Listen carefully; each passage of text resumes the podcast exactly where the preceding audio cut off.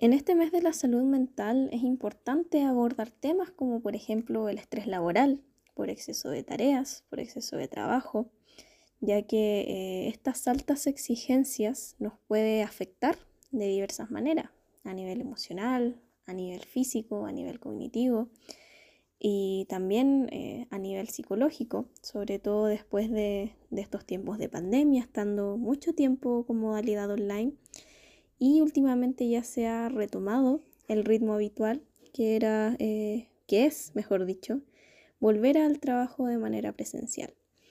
Y hay muchos casos en que la persona que lo sufre no es consciente de, esta situación, producto de, la responsabilidad, del exceso de trabajo. Y es por este motivo que eh, al darnos cuenta de esta situación de estrés, sabemos que podemos frenar futuras complicaciones de malestar o de sufrimiento, inclusive el desarrollo de, de patologías severas.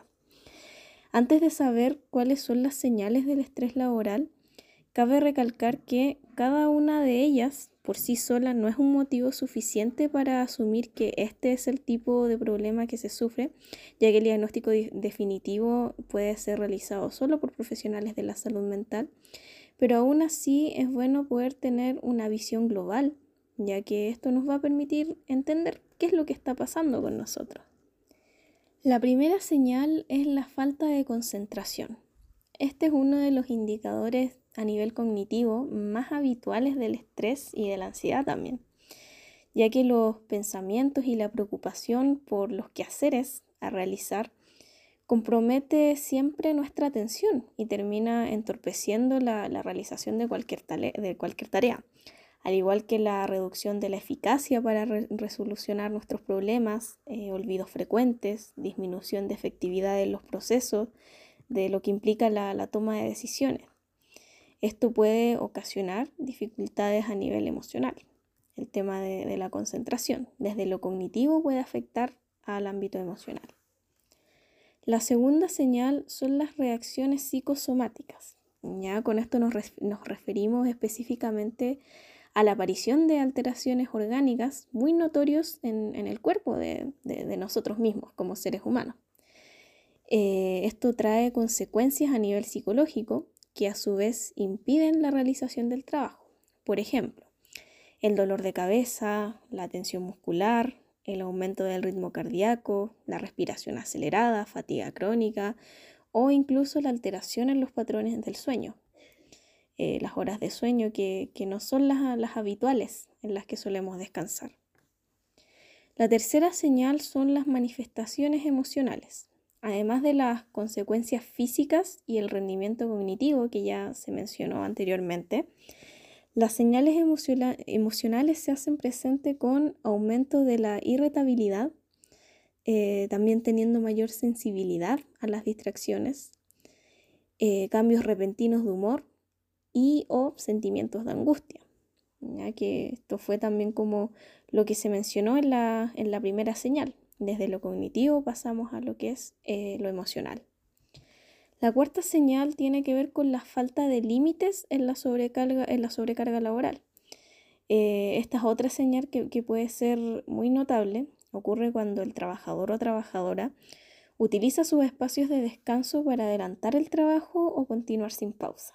Y con el paso del tiempo acaba percibiendo esta situación como algo interminable pero a la vez eh, que es inevitable, que, es imposible de, poder, eh, de no hacer, más bien.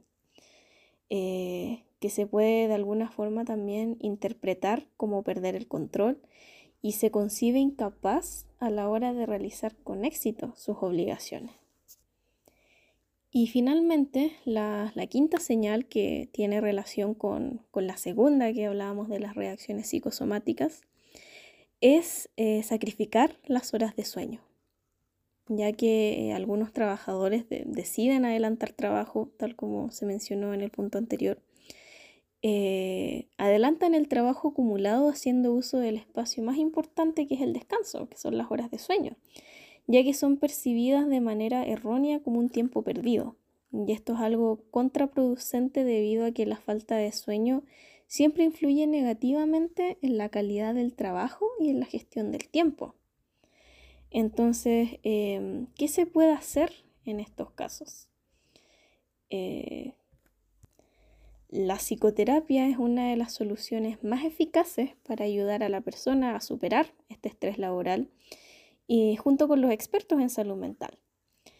En caso de padecer de, estrés laboral, un psicoterapeuta ayuda a manejar las emociones, eh, a manejar eh, los hábitos vinculados a la gestión del trabajo, así como también identificando las causas concretas del problema, proporcionando pautas de organización, hábitos saludables y también eh, herramientas de estructuración de las tareas, estableciendo límites adaptados a las capacidades de cada persona y también teniendo eh, horarios establecidos para cada eh, actividad. Es importante no dejar pasar esta situación, puesto que puede transformarse en, algo peor. Por eso es importante poder ponerle freno a tiempo y siempre velando por el bienestar y por la salud mental. Muchas gracias.